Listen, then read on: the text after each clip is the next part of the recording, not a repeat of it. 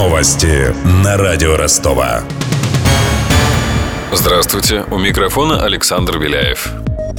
Главное Президент России снял с должности 16 генералов силовых структур. Кадровая очистка затронула МВД, МЧС и Следственный комитет. Причем двое военных чиновника не просто лишились должности, но и были уволены со службы. Кроме того, президент назначил двух заместителей главы МЧС. Эти посты получили Владлен Аксенов и Павел Барышев. Ранее Аксенов занимал должность замдиректора Департамента пожарно-спасательных формирований, а генерал-лейтенант Барышев возглавлял Академию гражданской гражданской защиты МЧС.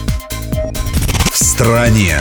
Суд продлил на три месяца арест двум топ-менеджерам холдинга «Ренова», сообщает Интерфакс. Евгений Ольховик и Борис Вайнзихер подозреваются в даче взяток чиновникам из Республики Коми. Имена взяткополучателей в ходе процесса пока не назывались. Следствие считает, что подсудимые переводили деньги на счета компаний, связанных с высшими должностными лицами республики. Таким образом, было передано 800 миллионов рублей.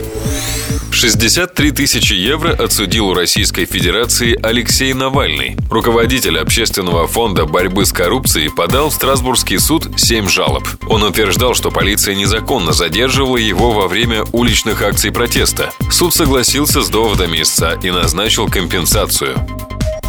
Тем временем Экстренную посадку в ростовском аэропорту совершил самолет «Аэробус А-310». Он летел из Симферополя в Санкт-Петербург. На борту находилось 80 пассажиров. После взлета экипаж доложил диспетчеру о поврежденном стекле в кабине. Было принято решение выработать топливо и приземлиться в Ростове-на-Дону, передает Интерфакс. Официальный представитель авиакомпании «Россия» Сергей Стариков рассказал радио Ростова, что никто из пассажиров не пострадал.